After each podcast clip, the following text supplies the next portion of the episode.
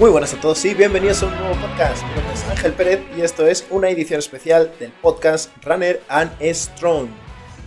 En, esta, en este episodio vamos a ver mi carrera de 10 kilómetros que hice ayer en Madrid.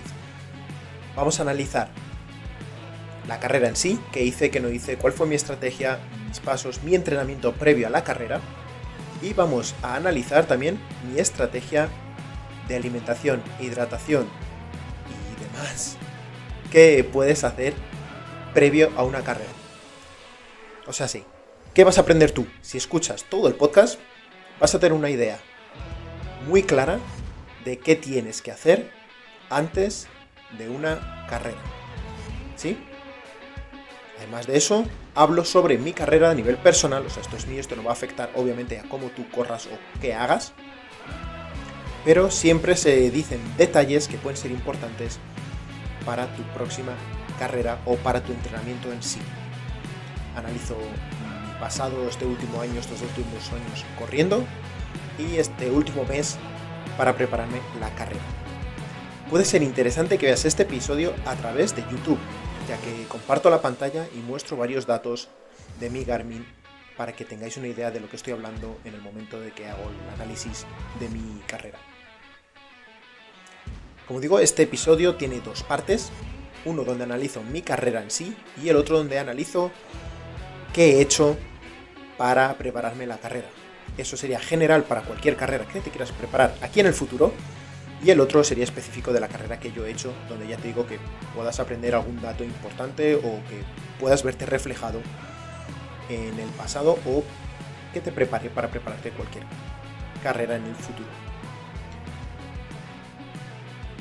Si te parece útil, como siempre, compártelo, es gratis. A ti no te cuesta nada y a mí me ayuda muchísimo. Sin más, te dejo con el, con el episodio. Vais a ver en el timeline que hay una marca. Esa va a ser la marca que dicte el, la parte donde hablo general de qué hacer antes de una carrera, que va a ser la segunda parte del podcast. Y en la primera parte del podcast es donde analizo mi entrenamiento. Te lo digo por si no quieres escuchar todo el, coñazo que te suelte sobre mi carrera y mi entrenamiento previo y quieres ir directamente a los consejos que doy para prepararte una carrera. Así que nada, sin más, un saludo grande, feliz running, adiós. Mira, en 2022 tengo un total de 9 actividades para una distancia total de 20 kilómetros. O sea, en 2022, ojo, eh, chicos, He salido a correr nueve veces y he hecho 19 kilómetros. Que ya os aseguro yo. Ah, no, mira, son seis, perdón, que es que me está metiendo ciclismo también aquí. Tres sesiones de spinning que, hice. Seis actividades, 20 kilómetros, 19 kilómetros con 67 em, metros, con 670 metros. Esto me da un total de 2 horas 39 segundos. O sea, he corrido en todo 2022 2 horas 39 segundos. O sea, sé nada. Como os comenté ya en el podcast de Todo sobre mí, eh, tuve un año muy difícil en el 2022, demasiado lío, concurros, familia, eh, desarrollar de running camp, etcétera, etcétera. Y apenas entrené nada, pero vamos, no entrené ni fuerza ni carrera. Lo que el poco entrenamiento que hacía eran los vídeos que estáis viendo en YouTube y poco más. Ahora, vamos a ver 2023. 2023, vamos a ver mi resumen del año. Tengo siete actividades y 44 con 11 kilómetros. O sea, sí, eh, las mismas actividades, el doble de kilometraje.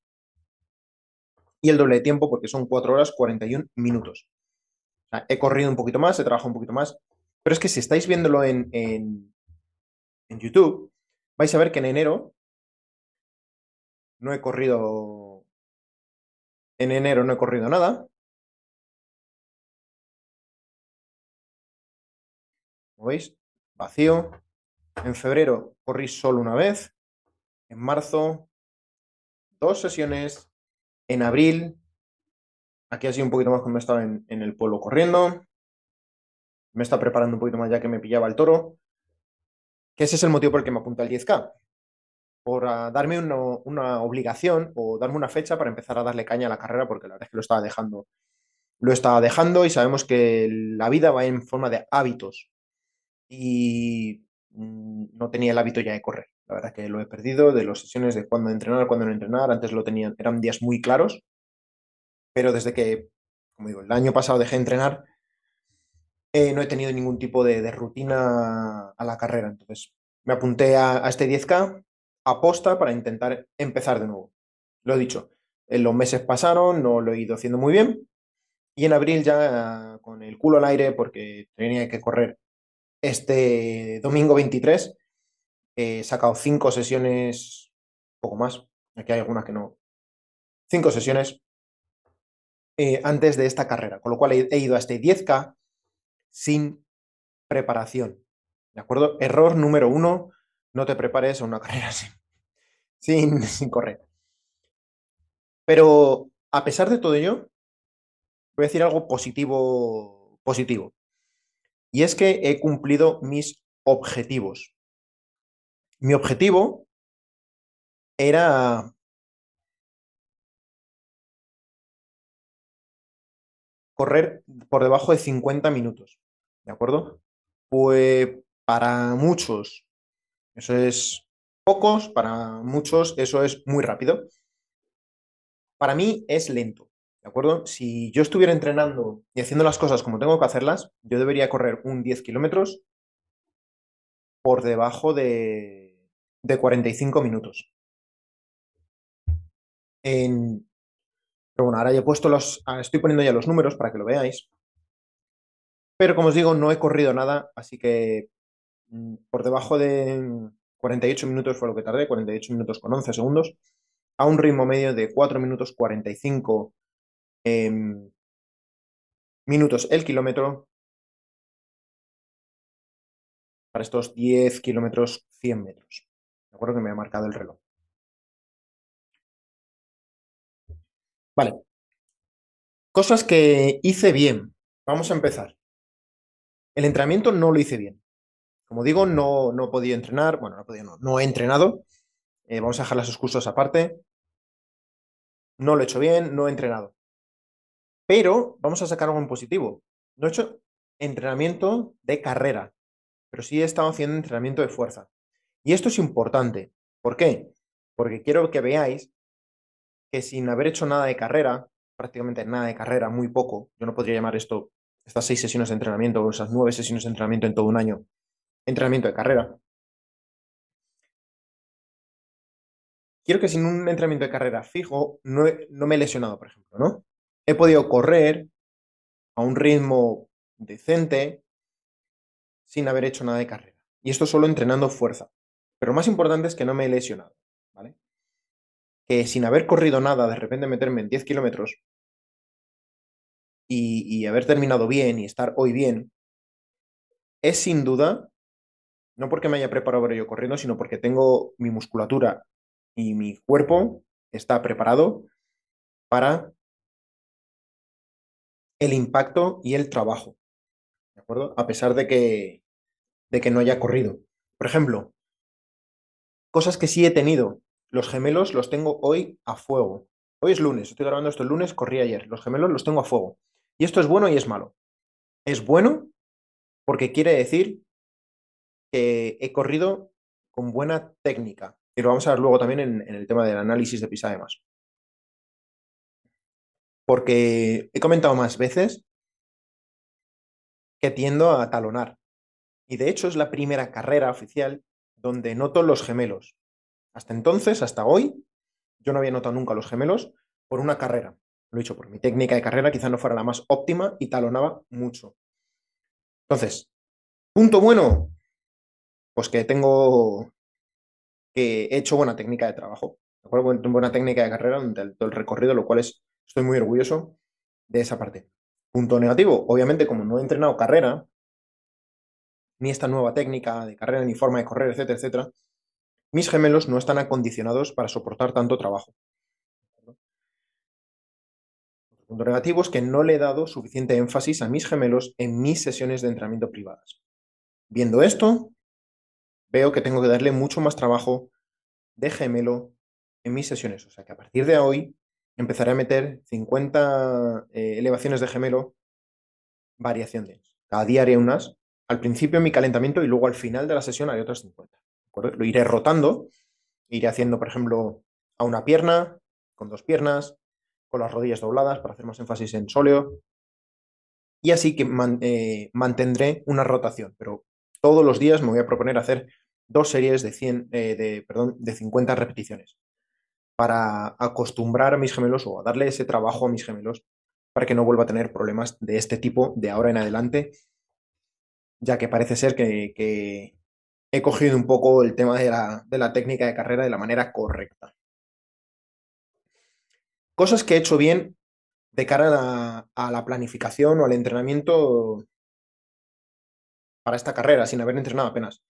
Bueno, pues he metido una semana, dos semanas antes de la actividad, le metí bastante intensidad a, a las sesiones, como bien hice en el anterior, en un post, creo recordar, o en el, en el anterior podcast, perdón, en el solo, en el anterior, en el último podcast solo, os comenté que como siete maneras o siete workouts de subir volumen con bajo volumen, ¿no? Para añadir. Bueno, pues eso fue lo que hice. Sabía que no había corrido mucho, con lo cual mi cuerpo no daba para mucho, no podía hacer muchas sesiones largas, no podía hacer sesiones de 8 o 10 kilómetros porque no me iba a dar. Entonces lo que hice fueron muchas de poquito kilometraje o, número de, de, tiempo, ¿no?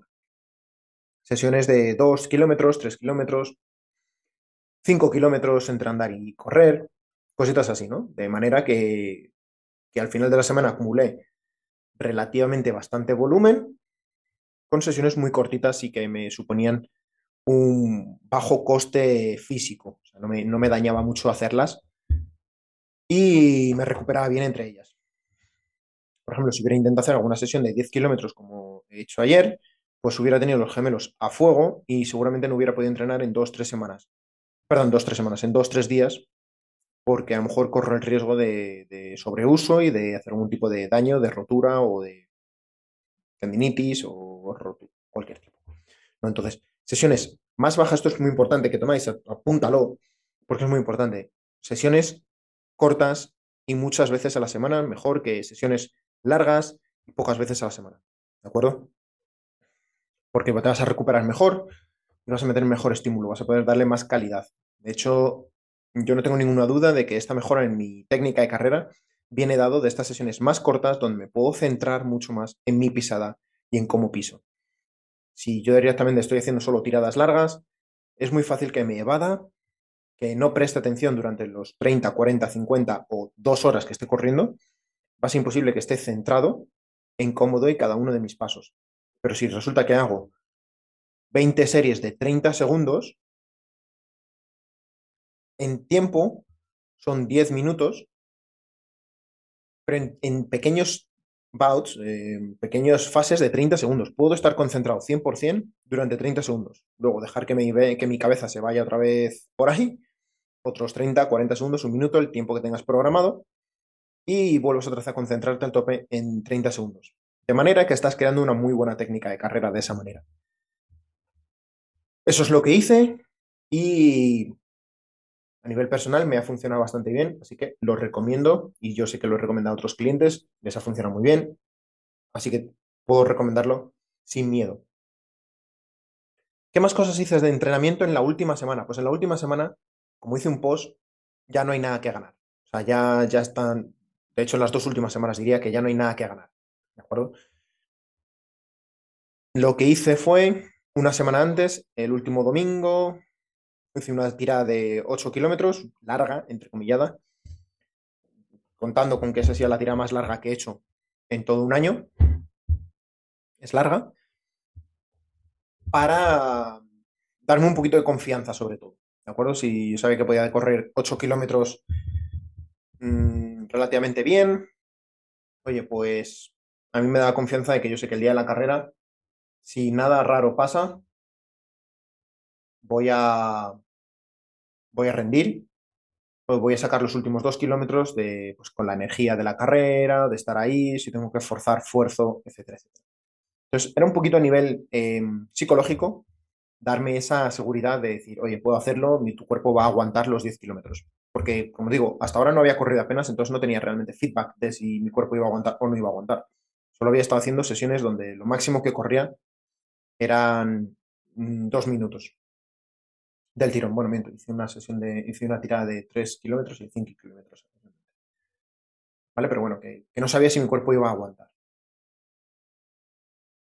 Eso en cuanto al entrenamiento y ya está, la última semana hice otra vez series dos días antes, porque hay una cosa muy importante que es la tensión muscular. Y la tensión muscular eh, se adapta a la velocidad que vayas. Si tú te acostumbras mucho a correr muy lento, muy lento, muy lento muchas veces, la tensión muscular que se genera en tus músculos y tus tendones está adaptada para esa velocidad lenta. De manera que si tú quieres correr rápido, esa tensión no va a estar adaptada a esa velocidad. Sé que parece un poco complicado, pero bueno, es, una manera que es un mecanismo que tiene tu cuerpo realmente de, de sincronizar, de ser más óptimo. ¿De acuerdo? Porque, por ejemplo, para correr más rápido necesitas más tensión muscular, ¿vale? Para ser capaz de, tener este ciclo de, de acortamiento-estiramiento más centrado. ¿de acuerdo? Para absorber máxima energía en ese, en ese pisada, digamos, y que transformes esa elasticidad en energía, por lo tanto, más rápido, una zanca más larga, etcétera, etcétera. Pero si tú estás acostumbrado, pero eso, claro, también lleva, eso lleva también ciertos efectos negativos. Si tienes mucha tensión para la distancia o la velocidad a la que vas, ¿de acuerdo? Quiere decir que no va a estar bien sincronizada eh, tu pisada o qué músculos utilizan con... Entonces, tu cuerpo se acostumbra un poco a ese, a ese tema, a, a esa elasticidad. Si estás muy tenso, quizá puedas ir muy rápido. Si estás muy, muy, muy tenso, todo esto tiene unos límites, ¿no? Una horquilla. Si estás muy tenso, va a ser contraproducente, sí o sí, ya sea aunque vayas a hacer sprints. Si estás muy laxo, muy relajado, y no tienes ese pop, esa, esa sensación de elasticidad. A veces nos ha pasado, no estoy seguro que lo has sentido, que sales a correr y como que te falta vidilla, ¿no?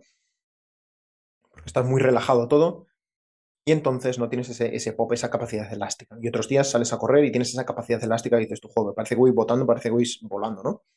Bueno, pues lo que buscamos con ese tipo de carreras es, antes de la carrera en sí, encontrar esa, ese punto medio, ¿de acuerdo? Esa, esa elasticidad que va a ser aproximadamente al ritmo que vayas, quieras correr en tu carrera, quizá un poquito más rápido. ¿De acuerdo? Eso fue lo que hice dos días antes, o sea, el viernes. El sábado lo que hice fue una sesión que voy a poner en, YouTube con el propio peso corporal, centrado en, estira, en, en fuerza, pero con ejercicios, con rangos de movimientos máximos. Lo último que puedes hacer antes de una carrera es lo que digo, es estarte quieto, intentar ahorrar mucha energía porque tu cuerpo va a tender a tensarse. Si estás todo el día tirado en la cama, esta energía elástica de la que estamos hablando a mejor se disipa, vas a, estar, vas a estar como oxidado, no vas a estar fresco. Necesitas moverte. es una sesión en casa con el propio peso corporal, fantástico. Si estás acostumbrado a hacer muchos kilómetros, puedes salir a pegarte una carrera pequeña. ¿De acuerdo? Pero si no estás acostumbrado, no haces mucho kilometraje, pues a lo mejor es mejor que no corras ese día, el día de antes, y hagas una sesión de, yoga, pilates, algo que estés acostumbrado a hacer, ojo, no metas nada nuevo, nunca nada nuevo. Regla número uno, nunca nada nuevo antes de una carrera, ni comida, ni ejercicios nuevos, porque no sabes cómo van a salir. Dicho esto, ya hemos terminado con el entrenamiento. Vamos a ver los objetivos y la estrategia que lleve a cabo. Como digo, no he podido correr demasiado, así que no puedo tener un objetivo muy ambicioso. El objetivo que yo me puse era simplemente correr por debajo de 50 minutos.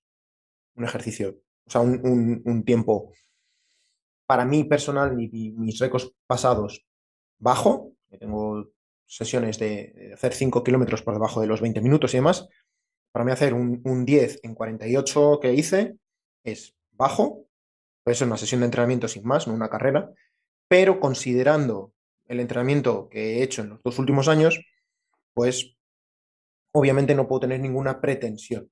Entonces mis objetivos no eran de tiempo, Simplemente puse 50 minutos por poner algo que no fuera demasiado malo para mí.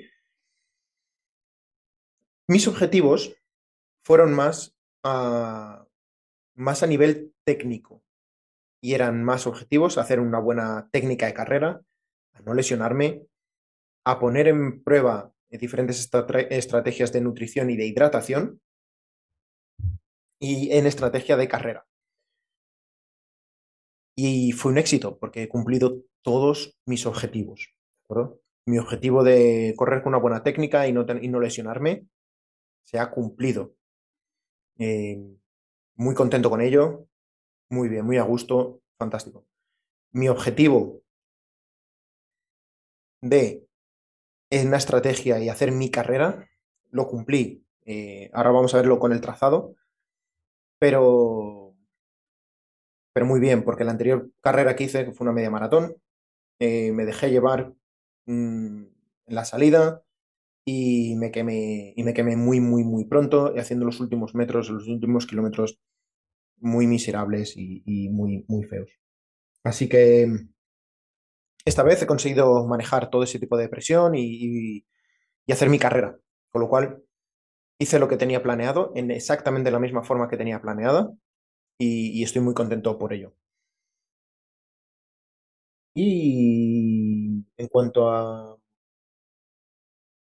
y a nutrición y, hidratación, igual hice un protocolo, os lo voy a comentar ahora, ¿no? Pero el protocolo salió muy bien, también, tanto de hidratación como de nutrición porque me sentí muy bien en la, carrera, no me sentí nada pesado, no noté ningún tipo de síntoma de fatiga ni de nada que no, que no sea normal dentro de una carrera, ¿no? Me sentí bien, de hecho vais a ver que en los últimos metros incluso pude sprintar. Eh, bien, bien, o sea, que todo, todo correcto. Y esa es la parte positiva de esta carrera. Quiero que, quiero que quede claro que independientemente del tiempo, y cada uno va a tener su tiempo, Estoy muy, muy, muy contento porque lo que podí, todo lo que pude controlar, lo controlé bien y salió como pensaba. Creo que esta parte es súper importante y gente no le da suficiente, suficiente valor. Céntrate en lo que controles y deja que tu entrenamiento te ponga en tu sitio. ¿De acuerdo? Todos vamos a caer a donde nuestro entrenamiento nos ha llevado. Tu entrenamiento ha sido una mierda, vas a hacer una mierda. Así se muestra en mi, en mi, carrera, ¿no? Para mí el entrenamiento no ha sido una mierda estos dos últimos años y he sacado un tiempo personal que para mi persona, ojo, para mí personalmente, alguien que puede correr cerca de los 40, cerca de los 40 eh, minutos el, 10 kilómetros, hacer 48 es, es, una, es un tiempo malo, pero lo dicho, como no he entrenado, el tiempo me da igual. El resto de controlables ha sido hacer una buena carrera, no lesionarme, correr a gusto, la hidratación, todo eso ha salido bien. Entonces, oye, sapo por, sapo por mí. Entonces vamos a hablar de, todo ello, ¿no? Vamos a ver un poquito más a, fondo los números. Y mi estrategia, cuando tú te apuntas a una carrera, normalmente te suelen mandar el plano y, la altitud. ¿De acuerdo? tenía la suerte de correr en casa, con lo cual yo sabía que según el plano cómo iban a ser, aparte te viene la altura. Entonces yo sabía que durante los dos primeros kilómetros, aproximadamente un poquito más, dos y medio, hasta aquí. Ahora es donde estamos empezando. Si estás, si estás viendo en la pantalla, ahora es donde ves, donde ves lo que voy marcando. Los dos primeros kilómetros iban en subida. ¿sí? Ahí es donde yo sabía que no me podía dejar, no me podía dejar llevar. Que si yo empiezo muy fuerte aquí, en su vida, voy a quemarme y los últimos kilómetros, que eran eh, ligeramente hacia abajo, iba a petar, ¿no? Porque si yo me quemo mucho al principio, luego no voy a tener la energía suficiente para hacer estos repuntes que si conocéis Madrid, pues hay varios a lo largo de a lo largo del circuito. Y sabía que lo iba a llevar muy mal, ¿no?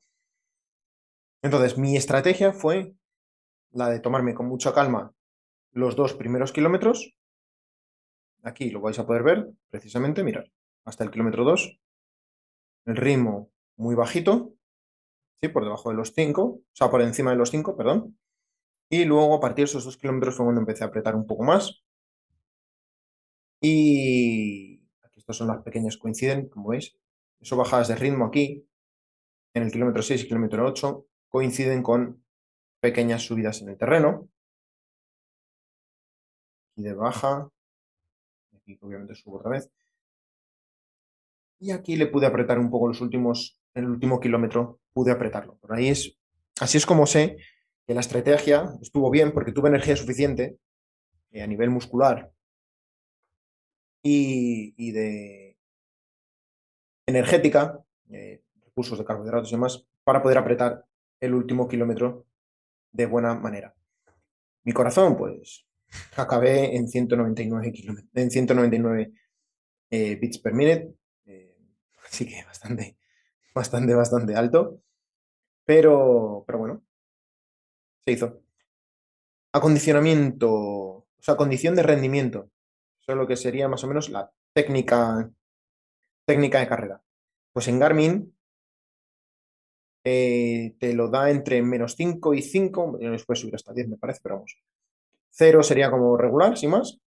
Y durante todo el camino saqué, hice en 2, 2, 2, 2, o sea, 3, 3, 3, 3, 3, 5 al principio, un 4 puntual, pero vamos, todo por encima de 3, con lo cual muy bien. Longitud de zancada, la fui aumentando a medida que, que avanza la carrera, como ves, esos pequeños subidas y bajadas van también correspondientes a la altitud, si subíamos o bajamos, como es obvio, pero la tendencia es de menos a más. Y eso es muy importante, que era mi carrera, era lo que yo quería hacer. Mi cadencia, pues lo mismo. Los dos primeros kilómetros se ven aquí muy claramente. 176, 177, 176, 177. Y luego ya subí 180, 183, 85, 86, etcétera, etcétera. Igual va variando también en base a, la a lo que tocara en ese momento, ¿no? Si hay una cuesta arriba, cuesta abajo, intenté mantener la misma cadencia, es algo que intento siempre hacer, cuando me enfrento a una cuesta es mantener la cadencia y bajar, eh, obviamente, la, distancia, ¿no? Pero es mantener la cadencia. Muy importante en las subidas y, obviamente, en las bajadas intento aumentar la cadencia.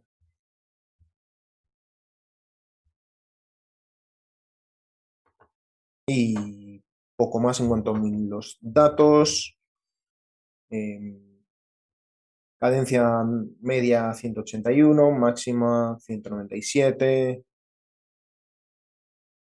¿Qué más datos pueden haber de interés aquí para vosotros?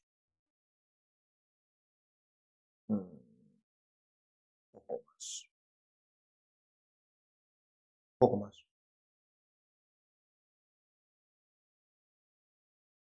Vale, pues ese, este es el, tema, ¿no? Entonces hice mi carrera de hacerlo, empezar despacio, porque sabía cómo iba a ser los dos primeros kilómetros en su vida y no quería quemarme. Así que ya a partir de ahí mm, me dejé llevar un poco más hasta el mi idea en principal era hasta el kilómetro 5, o sea, mitad de carrera, a ver si, iba bien, intentar apretar un poco más. Eh, llegué al kilómetro 5 y dije, vamos a seguir como estamos, vamos bien, había una cuesta también, y entonces fue un plan de, bueno, vamos, vamos como vamos, que vamos bien, voy a ir dejándome llevar por el, por el, la carrera. Y donde decidí que iba bien y que iba a terminar de manera correcta, sin exaltarme demasiado, fue en el kilómetro 7. Ahí sabía que iba ir bien. Apreté un poco más, sin ir al máximo. El último kilómetro lo mantuve y creo que le apreté aproximadamente en los últimos 600 metros. Los últimos 600 metros fue cuando ya le apreté un poco el turbo para llegar antes, lo antes posible. Ahora vamos a repasar mi estrategia de, hidratación y de nutrición. Pero vamos, durante la carrera no, no tomé nada. En el puesto, como digo, de hidratación, que era en el kilómetro 4, lo que hice fue coger una botella de agua y mojar la gorra que llevaba. O sea, cogí la botella para literalmente encharcar mi gorra y ponérmela, que me refrescara un poco, pero no bebí nada. Digo, no tenía sed, me encontraba bien, así que no, no le vi la necesidad de meterle agua al body. Vamos a ver la estrategia de nutrición que seguí. Comer como, como siempre, no sin problemas. No, lo único que cambié fue en las últimas 24 horas.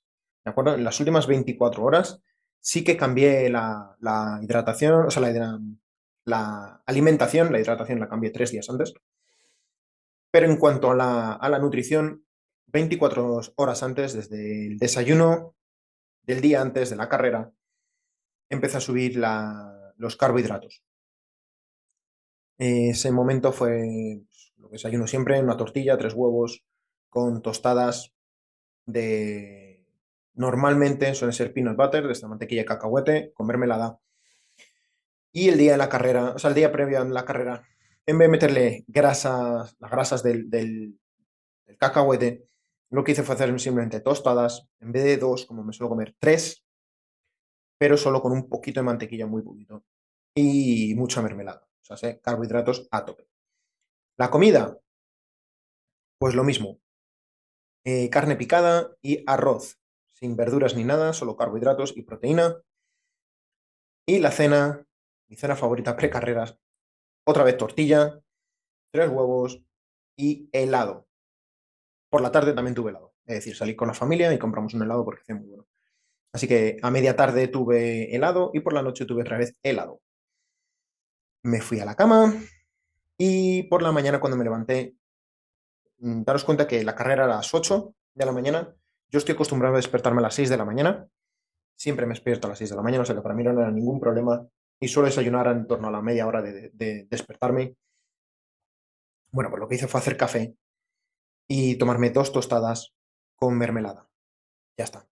Listo. Carrera. Chimpún. Como veis, nada, nada raro en cuanto a la nutrición, simplemente 24 horas antes eliminé el máximo de grasas y, fibra y me centré mucho en consumir mucho carbohidratos desde primera hora, desde 24 horas antes de la carrera. No desde la última cena ni nada, sino 24 horas antes, porque, tardas en llenar los depósitos de glucógeno y a medida que se va acercando la carrera es muy posible que los nervios y demás no te permitan digerir bien lo que comes, con lo cual para mí es imprescindible empezar a llenar esos depósitos antes de, la última, de las últimas comidas. Desde el desayuno y la comida y ya lo último, ya en la cena, la cena incluso si, si no quieres cenar o cenas poco o demás. Si has hecho una buena carga en, el desayuno y en, la, y en la comida, no va a haber ningún problema y vas a poder correr de manera perfecta. Hidratación. La hidratación sí que cambió antes, bastante antes de la carrera. Desde tres días antes, corté todo tipo de alcohol. Eh, tampoco es que consuma demasiado alcohol, pero bueno, una cerveza sí que me puedo tomar. No tomé nada, ningún alcohol en los tres días previos a la carrera. Y empecé a meterme una botella medio litro de, electrolitos al día, como extra a lo que vengo bebiendo de manera normal. a nivel de hidratación, de beber agua, café, Coca-Cola y demás, si estaba tomando alguna, todo se mantuvo exactamente igual. Lo que hice fue añadir, asegurarme de meter medio litro de electrolitos más desde tres días antes de la carrera. O sea, tres días antes. Carrera fue el domingo. Jueves, medio litro, media botella de electrolitos. Viernes, media botella, medio litro, perdón, de electrolitos. Sábado, medio litro de electrolitos. Y el domingo de la carrera, según me levanté con el café, medio litro de electrolitos. Puedo recordar, me levanto dos horas antes de la carrera. tuve tiempo de sobra para, para asimilar ese medio litro más el café.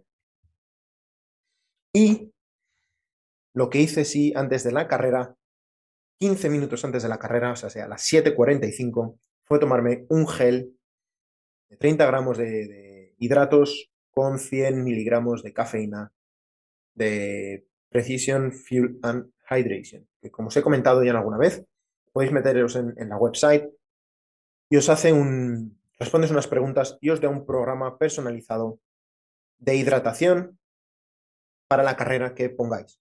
es una media maratón, una maratón, un 10K, os va a recomendar qué estrategia de nutrición seguir en base a lo que hayáis respondido vosotros. Esto es individualizado, no es que sean programas fijos. Según lo que tú hayas respondido, te dará una cosa o te dará otra. Y yo seguí el protocolo que me dio, que fue básicamente meterme este medio litro de, electrolitos antes y 15 minutos un gel. Durante la carrera me dijo, no tienes que tomar nada. Eso fue lo que hice y me sentí genial durante todo el tiempo, así que no puedo enfatizar más la importancia de mantenerte hidratado para una carrera. Primero, alcohol deshidrata, por eso corté todo tipo de alcohol, aunque sea en bajas cantidades, deshidrata. Unas fascias deshidratadas equivalen a que producen menos, son menos elásticas, con lo cual pueden producir menos energía, elástica, obviamente, y tienen mayor riesgo de lesión. Los músculos, como las fascias, tienen mayor riesgo de lesión bajo deshidratación. El problema es que las fascias y los tendones, si se deshidratan, pueden tardar hasta tres días en rehidratarse correctamente, porque son zonas, son tejidos que tienen muy poco circulación sanguínea, con lo cual tardan mucho en rehabilitarse. De ahí que tarden también mucho en rehabilitarse. Tarden entre seis meses y un año porque realmente no generan. Es muy difícil que llegue, que, que acceda todos los nutrientes que, tienen que llegar a esos tejidos. Debido a que no hay capilaridad apenas. Es muy poco, muy difícil que llegue la sangre ahí. Entonces, por eso corté el alcohol tres días antes y en el caso de tener alguna, alguna deshidratación, por baja que sea, desde tres días antes empecé a, hidratarme de manera correcta e intentar hacer todo tipo de actividades que no me deshidrataran más, para que el día de la carrera ya estuviera hidratado en el caso de sufrir algún tipo de deshidratación baja.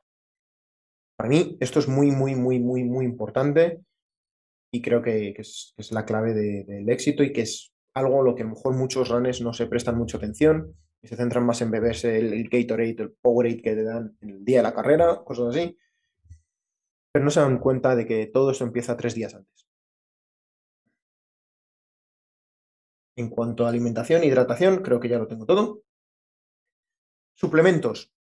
Vale, la suplementación que yo utilizo es mínima utilizo de manera constante y habitual tres suplementos. Dos de ellos son para ayuda a, dormir, no porque necesite ningún tipo de ayuda a dormir, sino porque mejoran la calidad del sueño. Yo me puedo dormir en cualquier lado, en cualquier esquina, mm, de día, de noche, en cualquier momento. Tengo mucha facilidad para dormir, soy un privilegiado. Pero otra cosa es la calidad de ese sueño. Y el magnesio y las cerezas Cherry Tart, un tipo de cereza, ayudan a ello, a mejorar la calidad del sueño. Yo estoy encantado de que lo tomo, así que voy a seguir haciéndolo y lo sigo recomendando. Estudiar, leer sobre ello. No os voy a dar. Lo que yo tomo son 400 miligramos de magnesio o tres tipos de magnesio. Es una mezcla de tres tipos de magnesio. Y igual, unas, unos comprimidos de, concentrado de, de esta cereza. Puede ser también en zumo, en este caso yo lo tomo en concentrado en pastillas, de Cherry Tart, que son 2.400 miligramos. Y otra cosa que tomo son los nitratos. Eh, en este caso provienen de la remolacha. Y lo que hago son, en los días que actúa como vasodilatador. O sea, ayuda a que nuestros capilares, nuestros, por donde circula la sangre, ensanchen o vayan más grandes, o más gordos, más gruesos. Por lo tanto, puedan llevar mejor los nutrientes y mover mejor la sangre, etcétera, etcétera. Lo cual puede ayudar en ese intercambio también gaseoso, de, oxígeno y CO2. Lo que hago es tomarme una de ellas todos los días y si voy a entrenar, dos. Mm, lo, he dicho, lo he dicho, mm, me funciona, me funciona bastante bien. Se supone que hay bastante investigación detrás, te dice que, pueden mejorar pues, la capacidad aeróbica, precisamente por eso, ¿no? porque eso favorece el intercambio de, sustancias, de nutrientes, de limpiar todos eh, los desechos también, no solo simplemente que te, traigan nutrientes, sino de limpieza de desechos, debido a, estos, a estas autopistas más grandes, estas carreteras más grandes que son nuestros pasos sanguíneos. Y ya está, no tomo más tipo de suplementación, ninguna otra. en breves empezaré con creatina, pero aún no he empezado, no he hecho, o sea que esa es toda la suplementación que tomo. Realmente para rendimiento, mm, de manera directa, son la única son los nitratos, los otros dos suplementos. Mm, si bien la, Cherry Tart también funciona un poco como antiinflamatorio, no tiene ningún tipo de, beneficio a nivel eh, de rendimiento. Y el magnesio pues, puede ayudar porque el magnesio también es necesario para la activación muscular y demás. Y sobre todo la actividad cerebral, que al final son los que te mueven tus músculos. Tu cerebro dice y tu cuerpo hace. Pero vamos, de manera directa, realmente el único suplemento es el, eh, los, los nitratos. Y por mi parte, ya está. Creo que esto es todo lo que como resumen rápido, es no hagas el imbécil 10 días antes de, la carrera, ¿vale? Deberías hacer un tupper, que es cortar tu volumen de entrenamiento a la mitad. Si estás corriendo 40 kilómetros a la semana, pues las 10 días antes, una semana antes deberías bajarlo a 20, para que tengas tiempo para recuperar de sobra. Se produce esa sobrecompensación. Digamos que tu cuerpo está acostumbrado a, pues a correr 40 kilómetros, entonces cuando, cuando corre menos, está acostumbrada a recuperar para 40 kilómetros. Entonces, si corres 20, tiene extra capacidad de recuperación, porque normalmente es eso. Recuperas 40 kilómetros, el desgaste 40 kilómetros, y al tener menos desgaste, utiliza ese extra al que está acostumbrado y que está preparado para ello, para construir esa compensación, esa supercompensación de crear mejor adaptaciones para, para en este caso, la carrera. Tienes que hacer ese tupper, son 10 días antes de la carrera aproximadamente, bajar al 50% de tu volumen de carrera. No hagas nada estúpido, no hagas nada que no hayas probado, ya sea en alimentación, en material, zapatillas, eh, ejercicios y demás, nada nuevo. Intenta mantener tu horario lo más normal posible. De sueño, etcétera, etcétera. La hidratación empieza 3-4 días antes y la alimentación 24 horas antes, siendo alta en carbohidratos, proteínas y baja en grasas y fibra. Suplementación, haz lo que tengas que hacer. Ah, algo importante que no he, no he dicho, y es el día de la carrera, antes de la carrera, cuando desayuné, tomé ibuprofeno. Hay ciertas investigaciones, no están muy seguras, y esto lo he dicho, yo no soy médico, no recomiendo a nadie que lo haga, simplemente estoy diciendo lo que yo hice tomarme un ibuprofeno cuando en el desayuno. Cierta investigación que dice que puede ayudar en tomar antiinflamatorios, paracetamol y ibuprofeno, puede ayudar en el rendimiento al bloquear ciertas señales de dolor. Entonces, si tu percepción de esfuerzo es menor porque no te duele algo o no notas tanto porque está ciertamente bloqueado por, por estos antiinflamatorios, pues es muy posible que tengas menor percepción de esfuerzo y eso te permita dar un poco más. La literatura es confusa al respecto, o sea, no es nada que esté súper, súper, súper seguro, pero en mi opinión y para mí, el riesgo-beneficio mm, merece la pena probarlo, ¿no? Es decir, para mí, ¿cuál es el riesgo de tomarme un ibuprofeno? Pues bajo. Si solo un ibuprofeno un día, el día que corro, corro dos veces al año, pues tomarme dos ibuprofenos. Aunque no lo necesite, y matizo en, el que aunque no lo necesite, pues em, como digo, el riesgo es bajo y el rendimiento puede, si ayuda el rendimiento, pues oye, perfecto. Otra cosa es que lo toméis para entrenar, entonces tenéis un problema. Si tienes que tomarte ibuprofeno para poder entrenar, es que tienes un problema. Y entonces ya eso ya no va.